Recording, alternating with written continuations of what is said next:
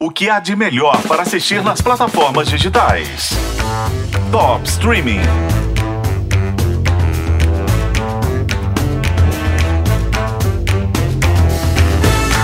Chegou a hora que a gente estava esperando. The Crown, a famosíssima série da Netflix sobre a família real britânica, chega à sua última temporada.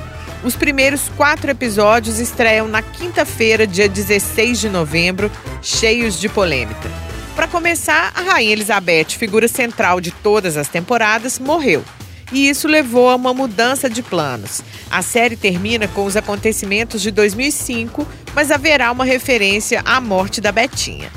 Depois, essa temporada mostra o príncipe William na faculdade, quando ele conhece a Kate Middleton, hoje princesa de Gales, e esse é um vespeiro que não é bom de mexer.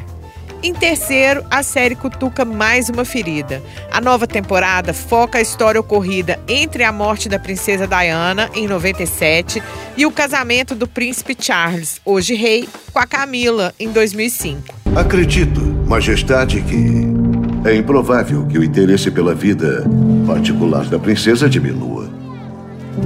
E a imprensa está sempre atrás da gente que queremos é que ela encontre a paz. Os realizadores já deram dezenas de entrevistas falando que fizeram tudo com maior respeito, que não vão mostrar o acidente nem o corpo da princesa em momento algum. Só que já tem gente ressuscitando um boato antigo de que a Diana estava grávida quando morreu.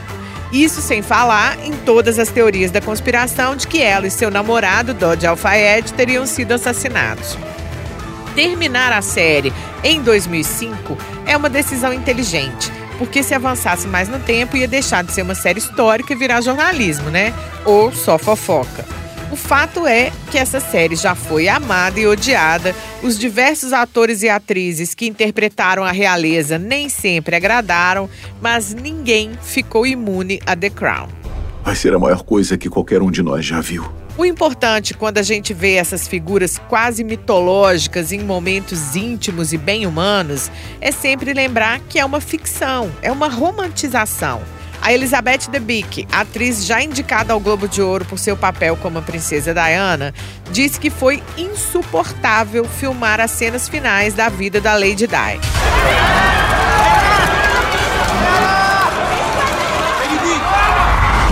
Se é difícil para os atores, é pior ainda para as pessoas reais que estão retratadas ali. Todas as cinco temporadas de The Crown estão disponíveis na Netflix. A primeira parte da sexta temporada você confere na plataforma a partir do dia 16 de novembro. Eu sou a Isis Mota e esse é o Top Streaming, que você ouve nos tocadores de podcast e na FM O Tempo.